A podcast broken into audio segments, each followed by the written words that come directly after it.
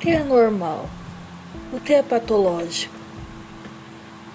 Síntese sobre alguns assuntos tratados na matéria de UFC 3, professor Marcelo, feito pela aluna Aline Martinez.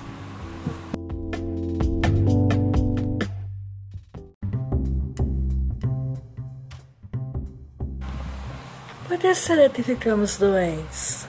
Será questão de desequilíbrio, consequência de algum pecado, como prega determinadas religiões? Ou só uma questão de fisiologia? A doença entra e sai do homem como por uma porta. Atualmente ainda existe uma hierarquia vulgar das doenças, baseada na maior facilidade de localizar seus sintomas. Ver um ser já é prever um ato, sem contestar o caráter otimista das teorias da infecção até seu prolongamento terapêutico. A descoberta das, das toxinas e o reconhecimento do papel patogênico dos terrenos específicos individual destruíram a admirável simplicidade de uma doutrina dissimulava a persistência de uma reação diante do mal, um mito que é mais antigo que o homem. A doença não é somente um desequilíbrio, ela também é uma forma que a natureza exerce no homem, o seu equilíbrio. A doença é uma reação à cura. A doença difere da saúde, o patológico, do normal. Então, o que é normal?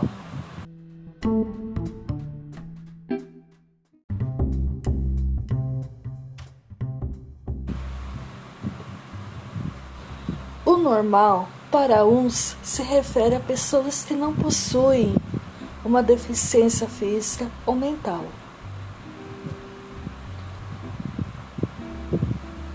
Para outras, se refere a pessoas que são iguais às outras, tem sua convivência social, vive em harmonia com outras e tem liberdade de ir e vir. Para Conte, a identidade do normal e do patológico é afirmada em proveito do conhecimento do normal. Para Claudio Bonet, o normal para o patológico, ele se dirige como uma ação racional sobre o patológico, como fundamento de uma terapêutica em franca ruptura com o empirismo, que o conhecimento da doença é preocupada, procurado por meio de fisiologia e a partir dela. A fisiologia e a patologia não se opõem uma à outra, mas como partes em um todo. O ser vivo normal é aquele que é constituído de conformidade com suas normas. Então, todo ser vivo que tem esse desvio de normal é considerado anormal. Normal? O modelo é um produto de uma estatística, porém, os indivíduos reais que encontramos se afastam mais ou menos desse modelo e assim consiste sua individualidade. O homem é um fator geográfico e a geografia está impregnada de história sobre a forma de técnicas coletivas. Um traço humano não seria normal por ser frequente, mas seria frequente por ser normal. A média de idade que o homem vive varia conforme o lugar que vive. Questões geográficas dos diversos grupos e subgrupos étnicos, éticos e religiosos técnicos que levariam em conta a complexidade da vida e dos gêneros dos seres, dos níveis sociais de vida.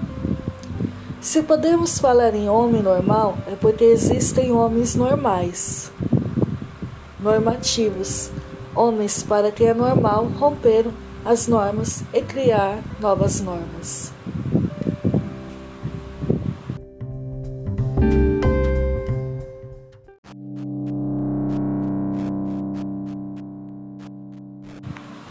Para concluir, em resumo, Se considerar os valores médios das constantes fisiológicas humanas como expressão de normas coletivas de vida, seria apenas dizer que a espécie humana, inventando gêneros de vida, inventa ao mesmo tempo modos de ser fisiológicos.